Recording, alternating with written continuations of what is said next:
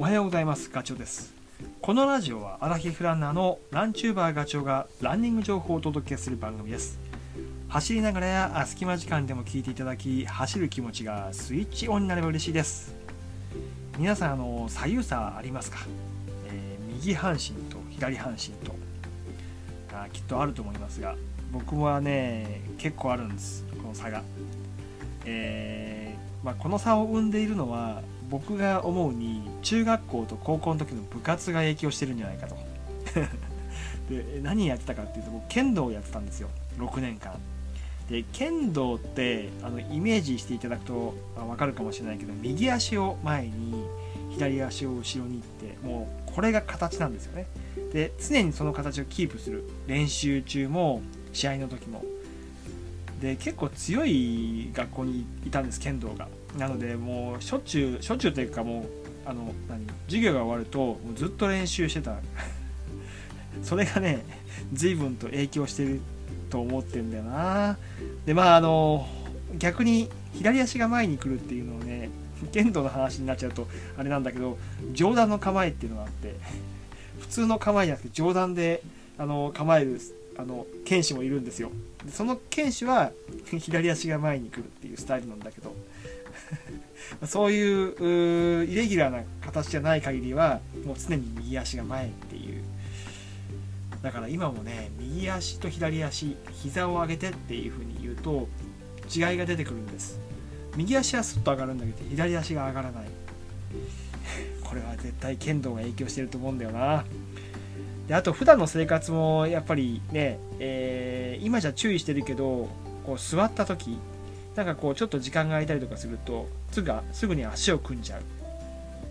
えーと、僕はもう右足を上にするっていうのが常々だったんでそれもちょっとああるのかな。今はもう足組みしないようにしてるけど。であと荷物を持つっていうのもね、えー、ショルダー型のザックザックじゃないバッグは だ大体どっちかにかけるって決まってると思うんですよ。それもやっぱり左右差を生む原因原因。今あのリュックサックを使ってるからそれもちょっと解消しているとは思うんだけど。あと寄りかかりね、えー、電車でつり革に捕まってる時にどっちかに多分体重乗せてると思うんだけどこういう動作がねやっぱり左右差をあの生んでしまう、まあ、一つの原因なんだろうと思います。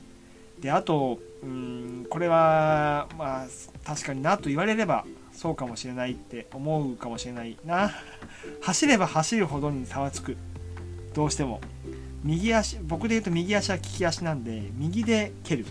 左足は添え足でそれをカバーするような感じになってるんであんまりあのなんだろうないいランニングフォームではないって、まあ、あのパッと見はわからないんだけどビデオカメラで撮ったりとかするともうそれがすぐわかる。それは解消したい。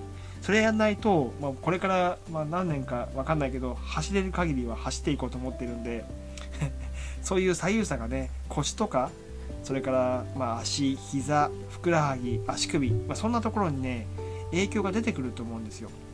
それはちょっとね避けたいのでなんとかね左右差は解消したい。であと当然年齢が上がってくるとあの筋肉も硬くなってくるし関節の可動もこう狭まってくるのでなんとかしなきゃいけない。もうやらなきゃいけないことです。っていうことでえー、僕は意識してるんだけど、えっと、まず第一歩は自分の左右差どんな状況なのかを知るっていうのはすごい大事なことだと思います。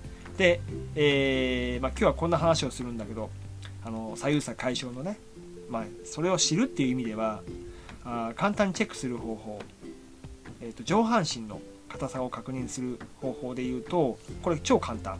椅子にもういつも多分座ってる と思うんでま仕事の隙間時間でもやってほしいんだけどあの座ります。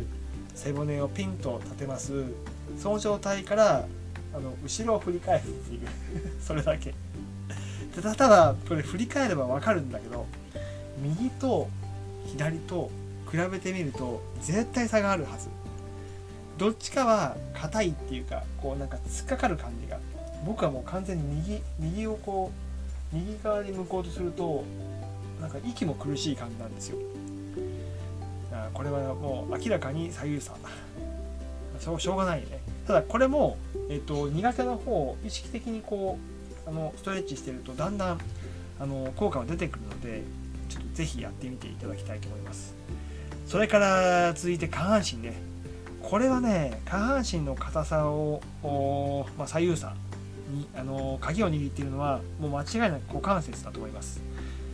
チェックする方法これも簡単。あの相撲でいう四股を踏む格好。足を開いて、えー、膝を90度。で両手を膝に乗っけてでその状態から、えーと、背骨を軸にしてあの後ろを見るというか上を向く。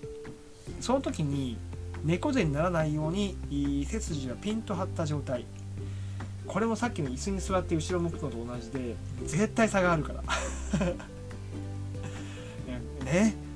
であともう一つおまけに言うとランジ。ランジも分かりやすい。まっすぐに立った姿勢から片足を大きく前に踏み出す。で踏み出した状態でいやその時ぶれないようにね気をつけてください。でその状態から踏み出した状態から腰をさらに落としていきます。でその時に踏み出した側の足の膝が90度それ以上前にあの前のめりにならないように重心を真下にこう落としていくような感じ。どうですか？ぐらつきませんか？っていう感じでどうしてもやっぱりねあると思うんですよ左右差が。苦手な方が。で、まあ、それをなんとか解消しなきゃいけないって思うんだけどその時にじゃあどうすればいいんだって。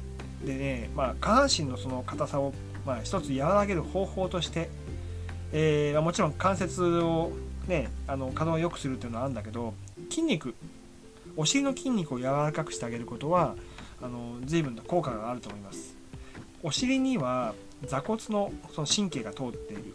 それからあポイントになる梨状筋梨状筋っていうのがあるんですよ。梨状筋これもネットかなんかで調べると出てくると思うんですけどこの梨状筋が硬くなると、えー、その下につながっているハムそれからふくらはぎとか主要なこう走る時に使うパーツが引っ張られるんですよね。あの梨状筋が硬いと。で動きが悪くなる。逆にこれが緩んでくるとあの動きがスムーズになってくると思います。でお尻のストレッチ。これぜひやった方がいい。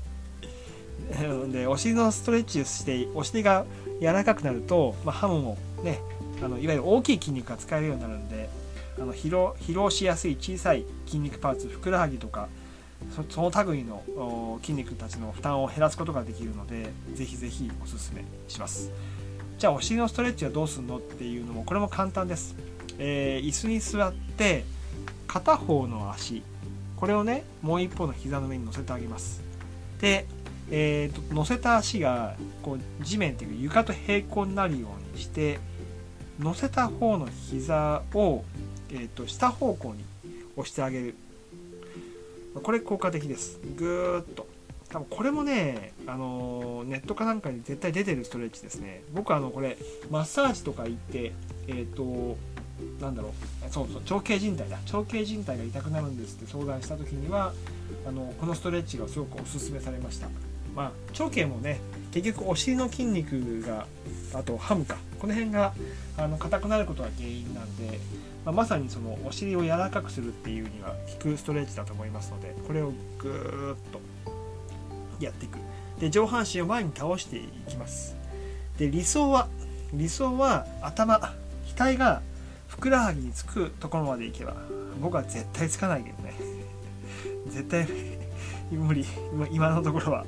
これやってみると自分のその股関節の硬さお尻の硬さがよくわかる。で大体そうね20秒から30秒ぐらいその苦しい姿勢 苦しくない人もいるけどその姿勢をキープしてあげる。それをこう23回あの繰り返してあげるとあの効果が出てくると思います。是非ちょっとねあのまあやり続けることは大事なんだけどまず状態を知るっていう意味ではとりあえずやってみてほしいところですね。左右差に気づきます。上半身も股関節も伸ばしてあげる。それから、えー、なんだ？あの今言ったような回してみる。なんかこうどうどうしてもね、あのー、地味なんでやりにくいかもしれないけどあの少しずつでも効果が出てくると思います。このお話がお役に立てば嬉しいです。それではまた次回の放送でお会いしましょう。ガチョウでした。バイバイ。